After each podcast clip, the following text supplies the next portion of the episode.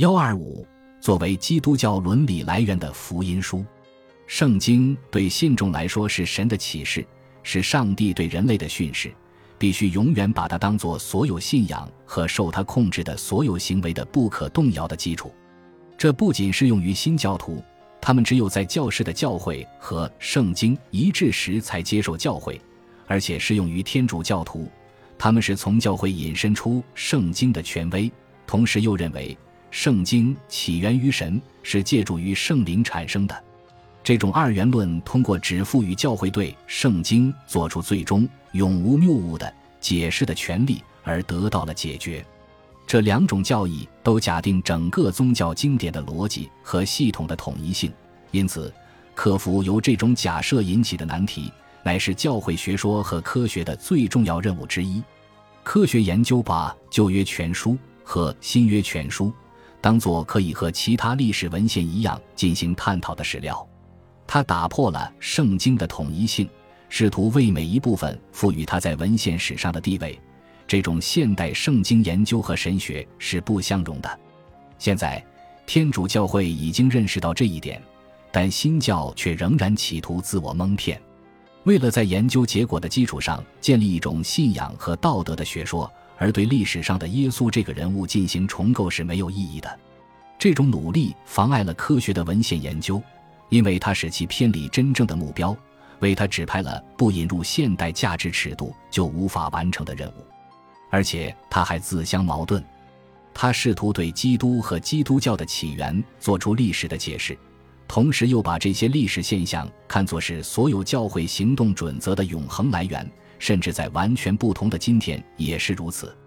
用史学家的眼光研究基督教，又从这种研究结果中寻求目前的线索，这是相互矛盾的。史学从来不能呈现纯形式的基督教，它只能呈现原始形式的基督教。混淆这两者，就是对两千年的发展视而不见。许多新教理论家在此问题上所犯的错误。和部分法律史学派试图把法学史的研究结果强加给今天的立法和司法史所犯的错误是一样的，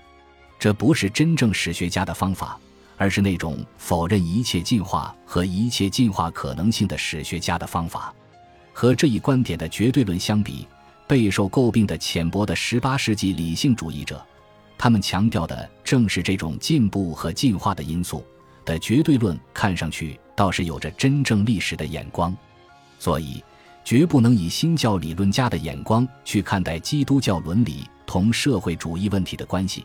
因为他们的研究对象是固定不变的基督教本质。如果把基督教看作是一种活的、因而不断变化的现象，人们一开始会觉得这种观点与天主教的观点可能不怎么吻合。那就必须无条件的拒绝探讨是社会主义还是私有财产同基督教观念更一致的问题。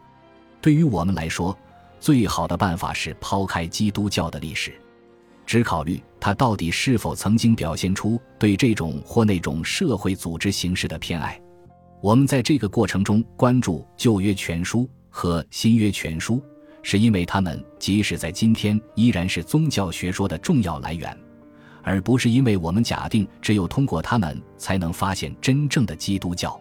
这种研究的最终目标是要弄清楚，不论现在还是将来，基督教是否必然拒绝以生产资料私有制为基础的经济。